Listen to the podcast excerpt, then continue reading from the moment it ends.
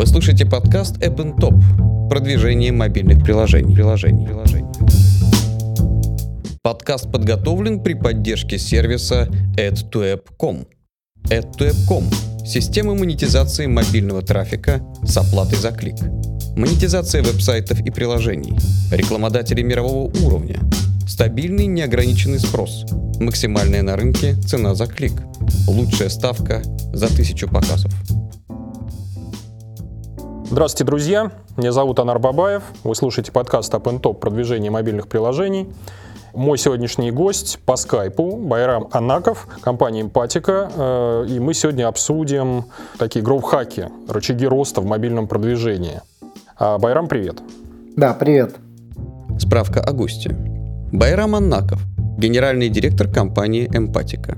Родился в 1983 году в Ашхабаде. В 2006 году окончил МГТУ имени Баумана по специальности инженерный бизнес и менеджмент и МГУ имени Ломоносова по специальности общий и стратегический менеджмент. В 2002-2003 годах работал сервис-инженером 1С в компании Masan Business Consulting. В 2003-2008 годах работал в компании VDI.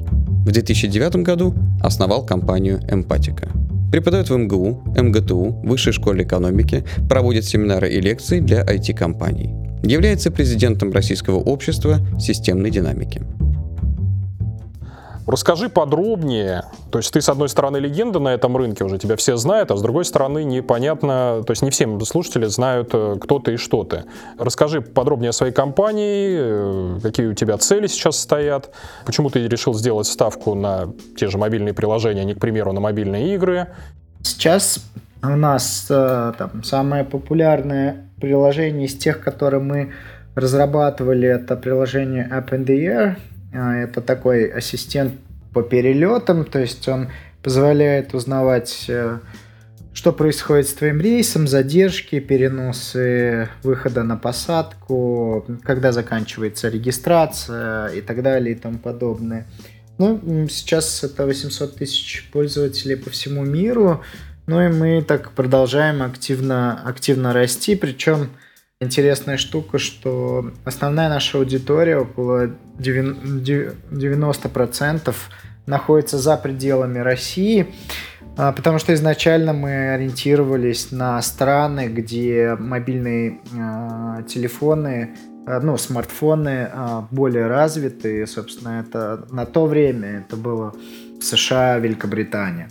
Поэтому исторически получилось, что мы там больше на этом рынке. Ну и... Понятно. Да, в целом как бы мы занимаемся всем, что около мобильных продуктов. Почему не игры? Ну, для того, чтобы делать игры, во-первых, надо любить в них играть. Я, я наверное, не, не основной фанат э, игр, я там плохо понимаю. Второе, мне кажется, на этом рынке есть очень много сильных игроков и как бы, ну, что называется, и не тянет, и навыков нет. Ага. Ну давай перейдем к вопросам, э, собственно, нашей сегодняшней темы. Это рычаги роста. Начнем мы с угу. виралки, вот это, с виральности угу. той самой. У меня вопрос к mm-hmm. тебе.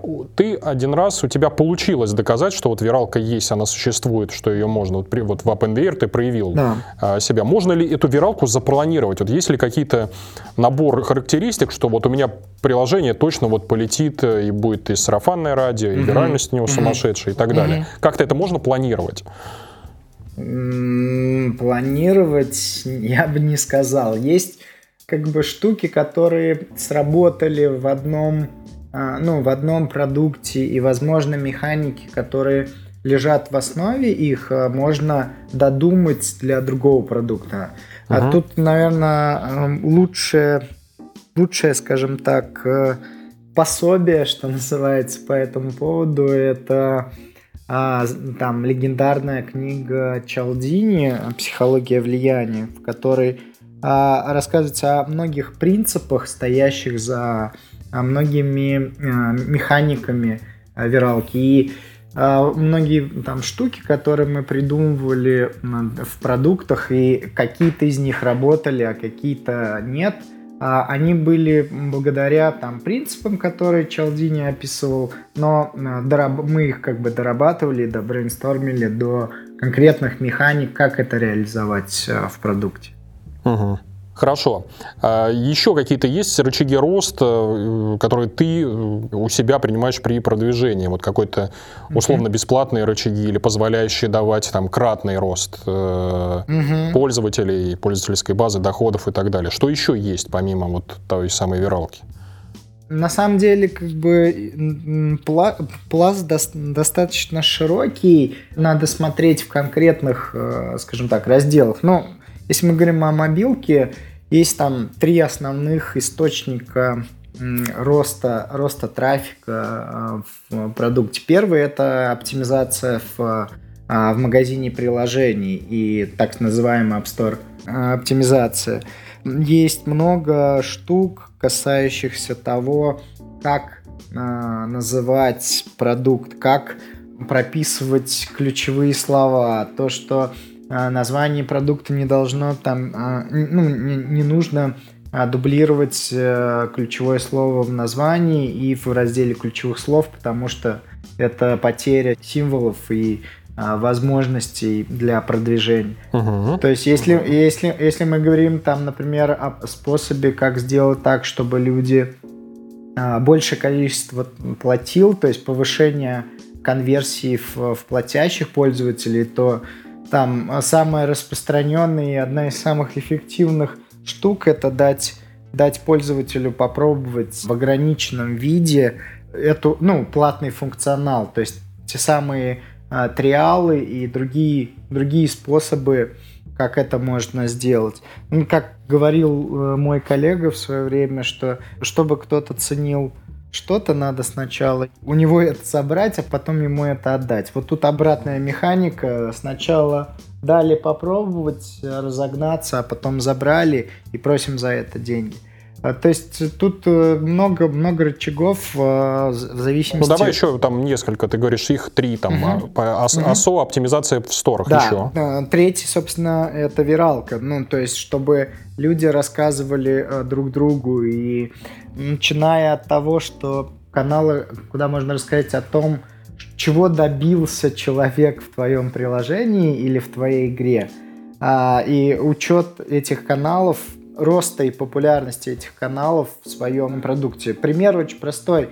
А, то есть на волне, допустим, покупки Фейсбуком Инстаграма, Инстаграм как соцсетка очень сильно а, привлек внимание большого количества а, людей, и шеры, так называемые, в Инстаграм давали один из самых высоких эм, инсталлов, ну, новых инсталлов, которые приводили такие шеры. А когда они покупали WhatsApp, WhatsApp то же самое. То есть нужно следить за там рынком, что происходит на, а, на рынке, какие каналы, допустим, а, шеров являются самыми быстро растущими и встраивать их как можно скорее, потому что как с любым медиумом и с любым каналом привлечения. Там работает закон убывающей полезности, то есть пока людей мало и они не привыкли к шерам, рекламам в нем, это суперэффективный канал.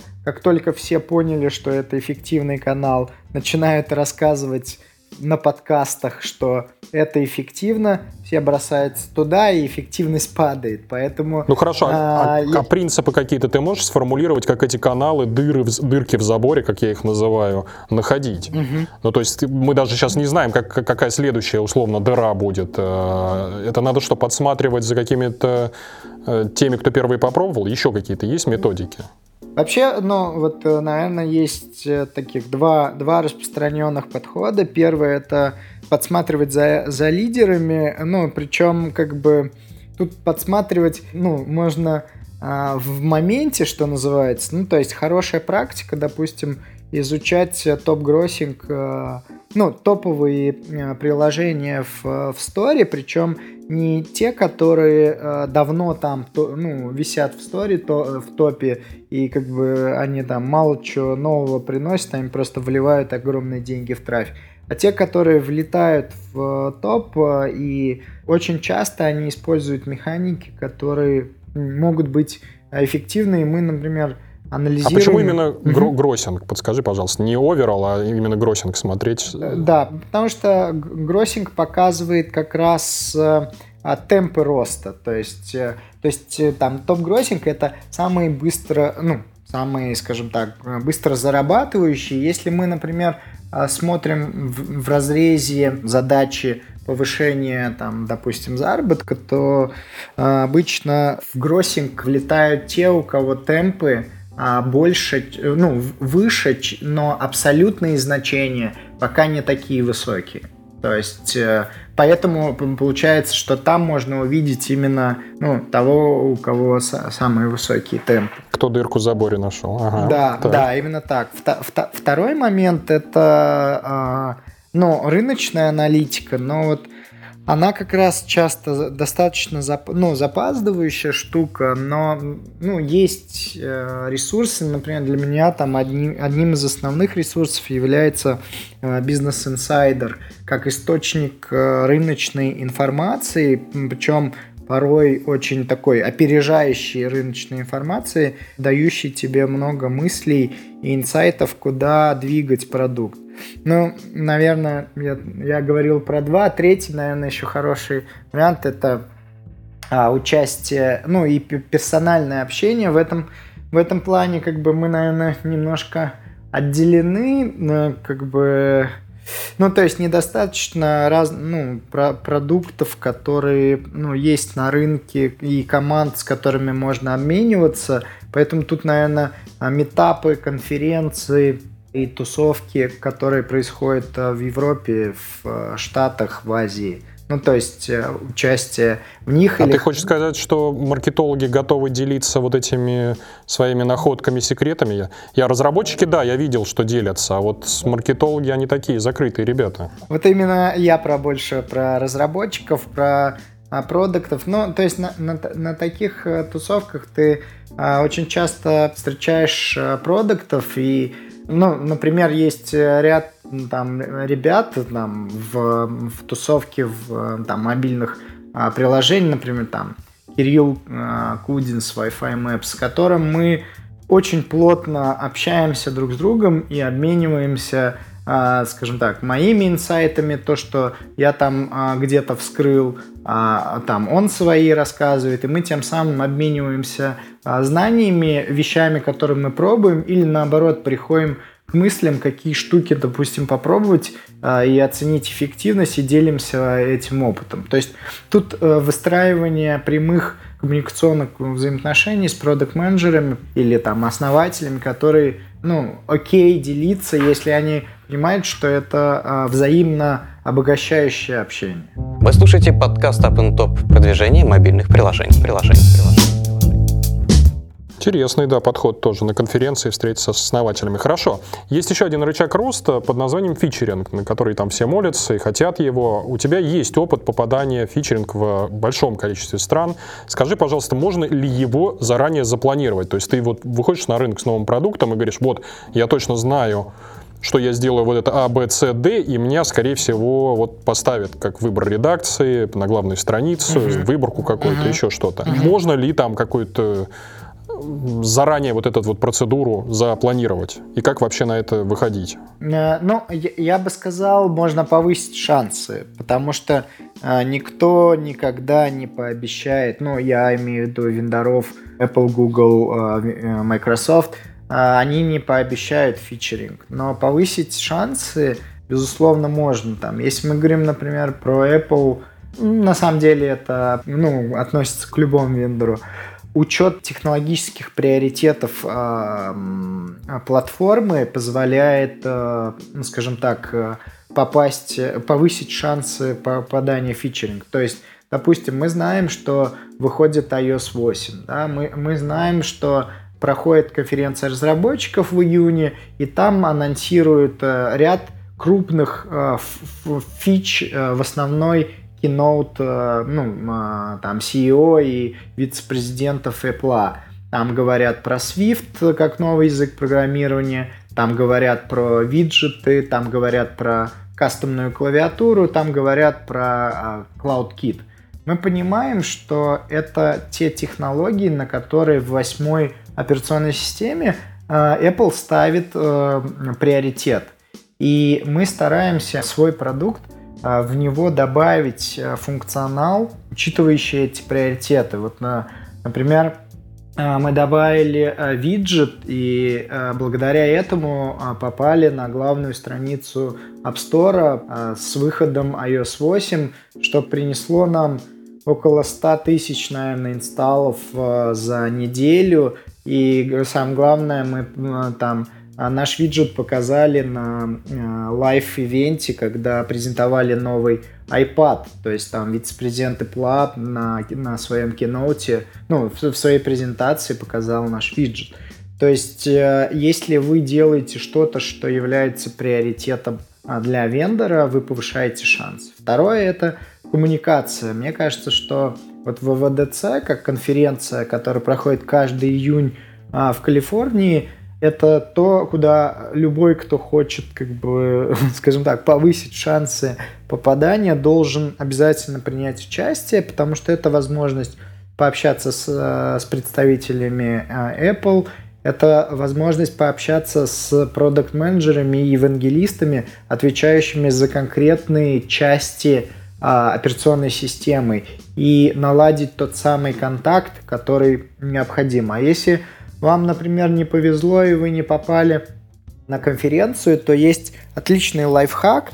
Все конференции, все выступления на конференции записываются на видео и догадайтесь, какой первый и последний слайд э, этих, ну, любого из э, выступлений. На первом слайде вы знаете фамилия, имя и позицию этого человека, а на последнем слайде очень часто его email – а это возможность э, написать э, просто представителю, сказать, что э, вот мы вашу технологию там планируем использовать так, так и так, правильно ли мы делаем, дайте нам комментарий. Ну, есть шанс, что вы попадете на радар а, человека, который может повысить шансы того, а что... Скажи, пожалуйста, да. Байрам, они да. на контакты идут вообще? Даже вот если я твой подход использую, написал идут. им, спрашиваю про технологию, э, какой шанс, что мне вообще ответят? Идут, идут на контакт. На самом деле, э, во-первых, у вендоров есть э, специальные команды, ну, так называемые Developer Relations э, команды, которые идут на контакт.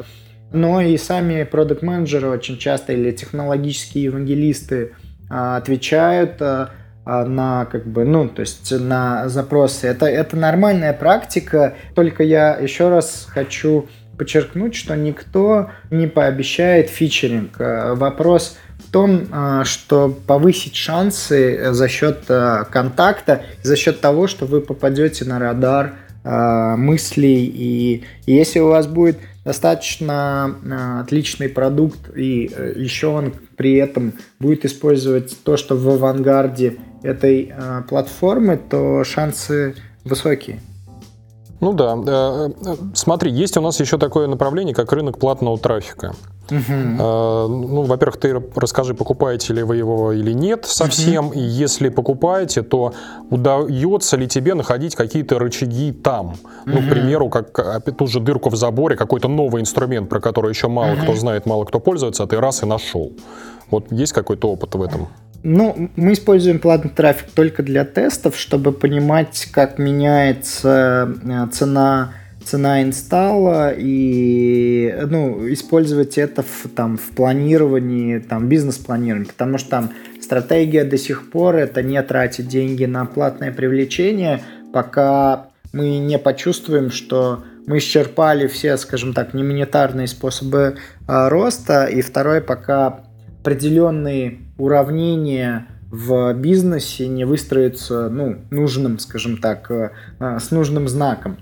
А, но там вот, ну, я регулярно тестирую новые а, каналы, ну, или отно... они уже могут звучать относительно новыми. Если из последних, наверное, вот по эффективности, мне очень нравится эффективность Твиттера, как мобильных э, инсталлов от Твиттера, хотя они появились достаточно уже давно, эффективность очень неплохая. Конечно, там для России не подойдет, потому что у них ограничена пока география, а, но одна из самых эффективных стратегий там это таргетирование по конкурентам. Э, ну или по э, смежным апам. То есть я ставлю, например, таргетинг на приложение авиалинии и вижу очень хорошие конверсии, удерживая там, CP, ну, там цену инсталла в районе 40 центов для США и в районе там 20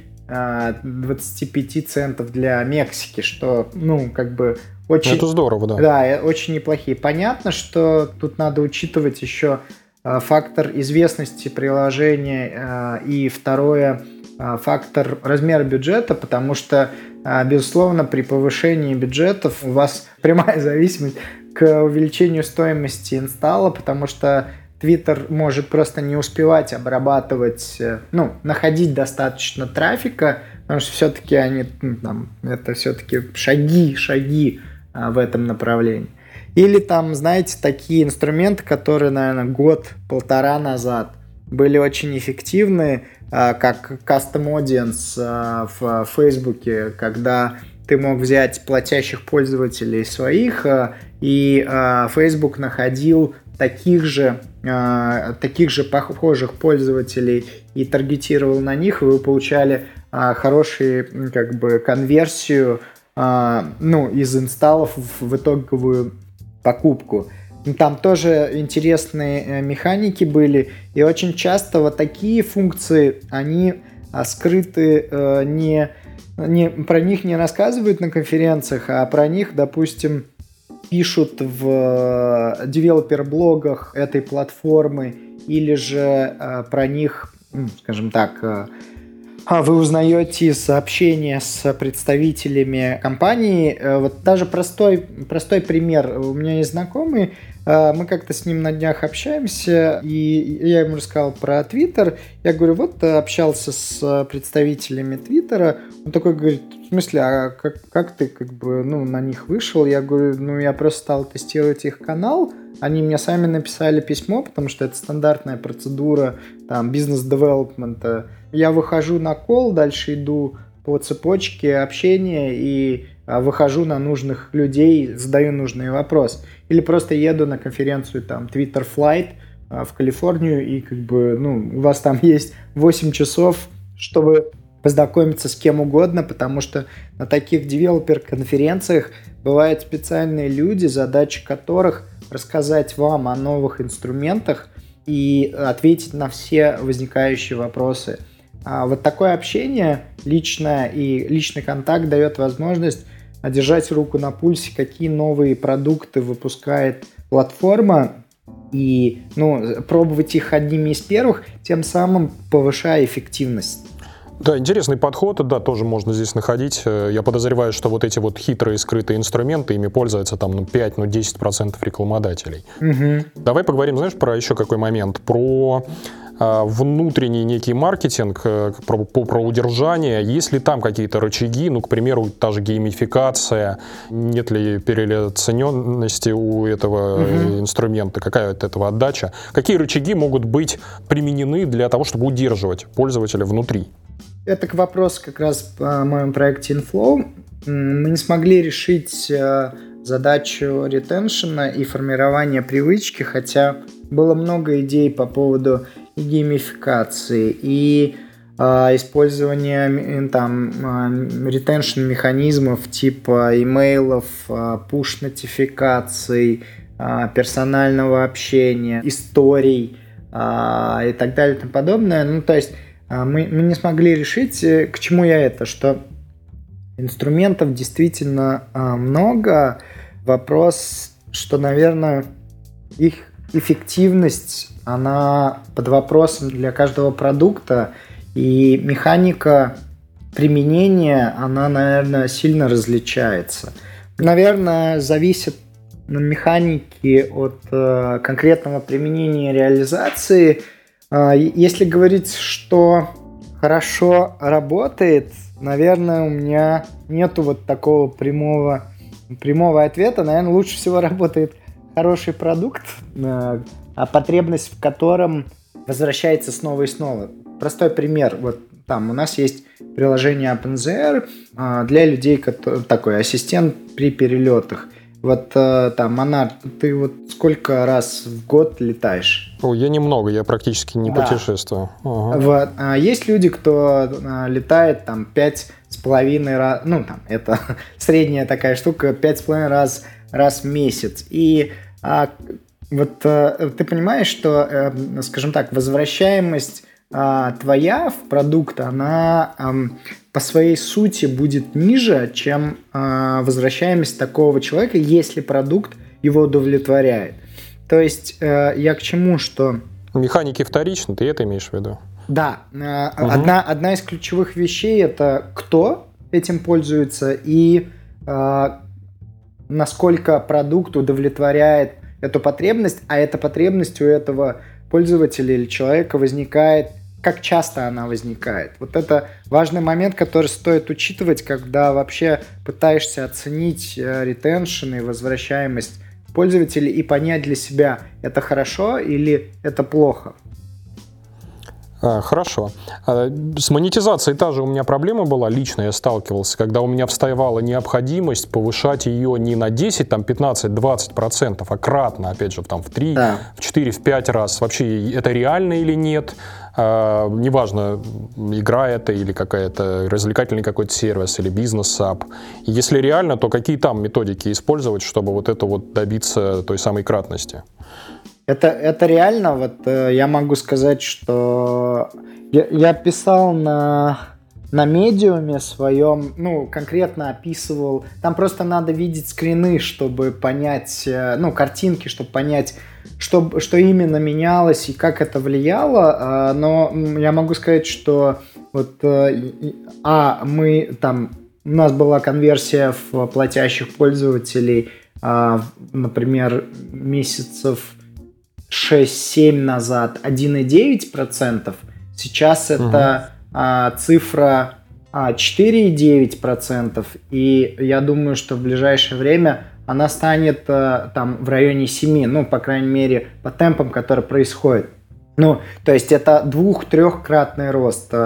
Тот же самый есть пример, как мы, нам удалось увеличить в, э, в два раза среднюю сумму чека а, за счет а, ряда таких психологически продуктовых изменений. Поэтому это, это возможно, это всегда поиск, а, это всегда обмен а, информацией, и, ну, это всегда тестирование и проверка и генерация идей. Ага, вот как раз я про это и хотел сказать. У вас же наверняка есть внутри команды некая группа аналитиков, может быть, это не отдельные люди, а просто, ну, ты, например, и твои uh-huh. партнеры.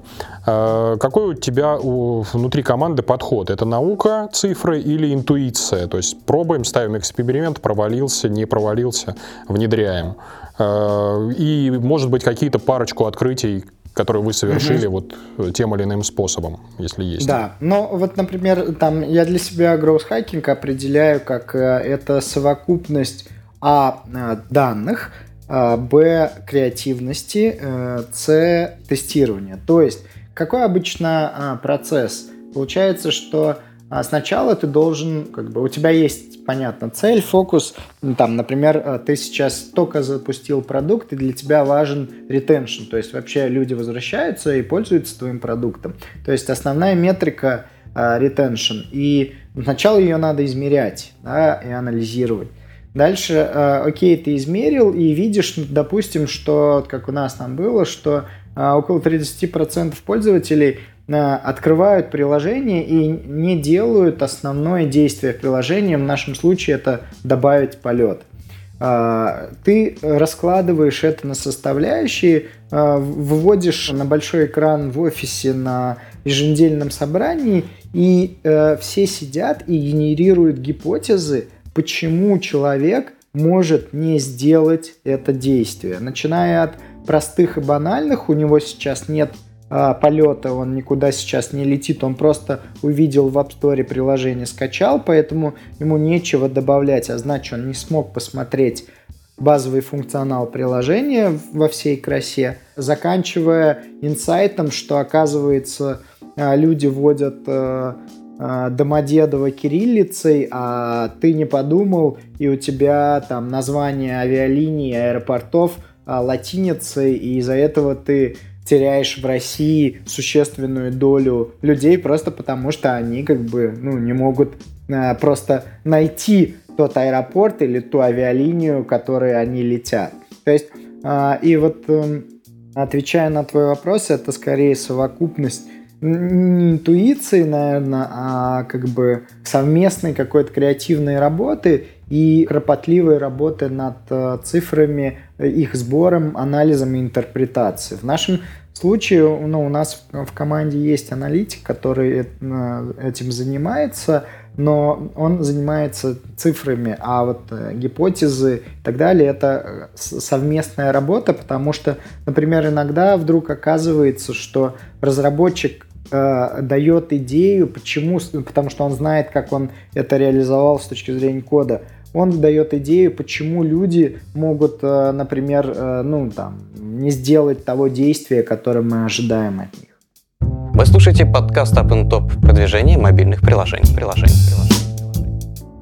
Теперь экспансионный рычаг, когда я хочу, когда у меня стоит цель выйти не в одной стране, к примеру, России, а несколько mm-hmm. стран. Тебе это тоже удавалось. Не то, mm-hmm. Ты сам сказал, что у тебя там да, львиная доля да. пользователей за пределами России да. сосредоточена. Есть да. ли там рычаги, помимо того же фичеринга в нескольких странах? Наверное, там фичеринг это пер, ну, что дает изначальный какой-то coverage, потому что а, вот, например, в, в App Store Apple, у, них страны поделены, ну, даже вы когда в iTunes смотрите, они поделены на условно группы стран, континенты, но там э, условные названия континенты. И когда приложение фичерится, оно обычно фичерится не просто на одну страну, а чаще всего на весь континент, условно. Да?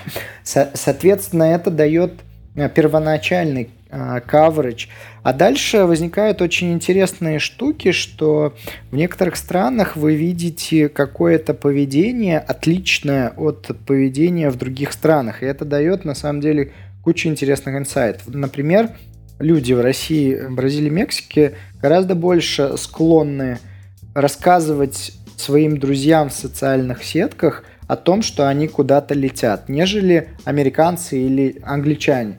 Причем разница составляет порой в 3-4 раза больше, чем... А, то есть там количество людей, которые делают э, шер, что я лечу в Париж, условно, в России а, в 3-4 раза больше, чем процентная доля в США. И ты начинаешь э, замечать такие механики, это дает возможность э, понять, что для людей что для, данной, для данного народа, если можно так выразиться, make sense, да, что, что интересно им, что, что их цепляет и что может вызвать у них желание рассказать другому. То есть какие мотивы преобладают в этом поведении. Соответственно, использовать это для того, чтобы нам разрабатывать функционал и ну, учитывать это при как бы, развитии продукта ну, там, партнерство с местными, как бы, всеми э, там, блогами, площадками и так далее, это, безусловно, вещь. И э, мне, например, очень э, импонирует, что в последние месяца три у нас получается переводить продукт на новые языки благодаря пользователям. Ну, то есть, например, так мы недавно перевели на румынский язык. То есть в нашей системе приоритетов румынский язык был ну, не в первом приоритете по переводу, но один из пользователей а, написал нам, что он бы хотел перевести, он перевел.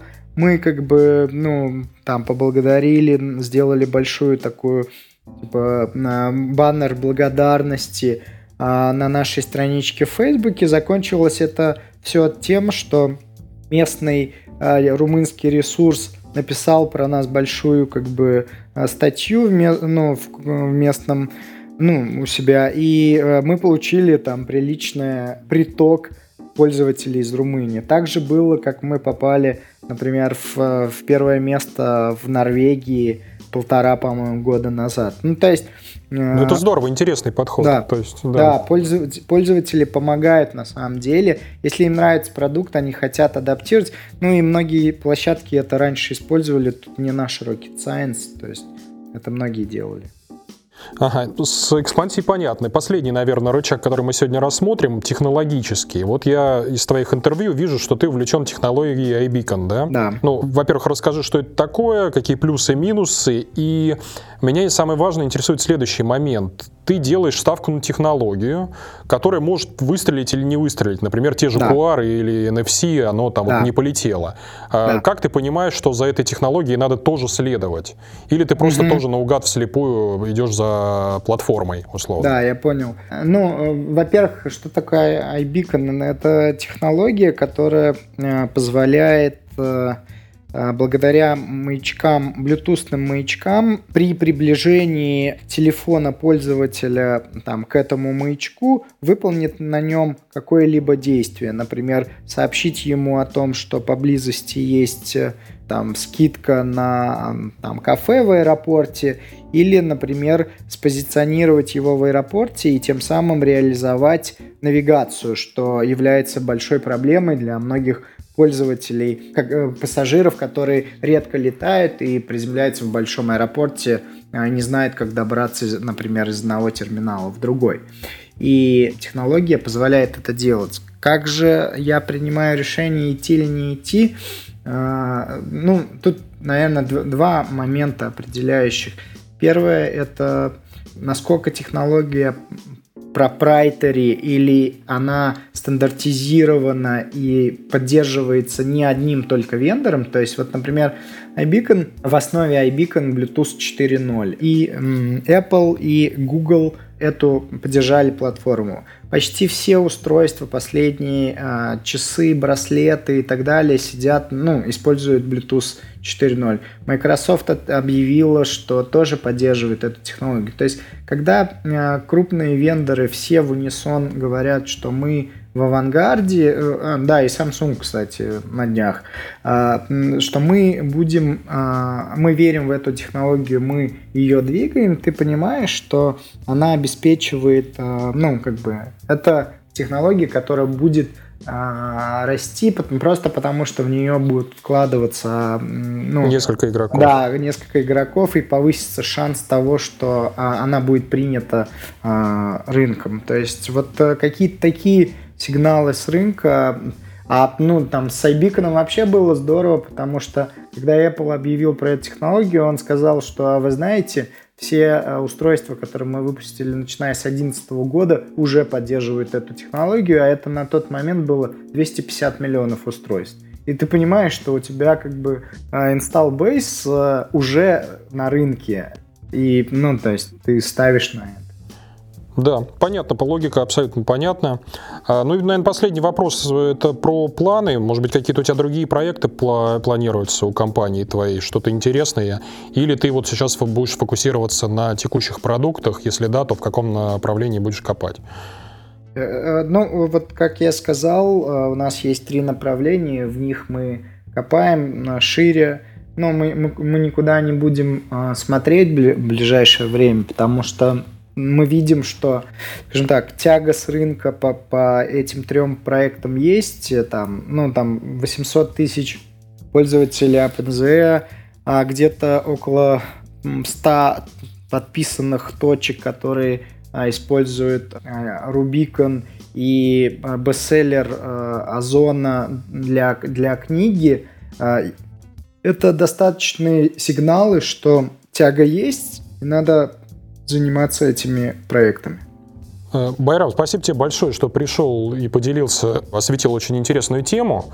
Приходи к нам еще с какими-то новыми э, интересными мыслями и идеями, угу. если ты не против. Окей, да, спасибо, спасибо вам, что пригласили. Друзья, вы слушали подкаст Up and Top продвижение мобильных приложений. В студии был Анар Бабаев и мой сегодняшний гость по скайпу Байрам Анаков, компания Эмпатика. Всем пока. Пока.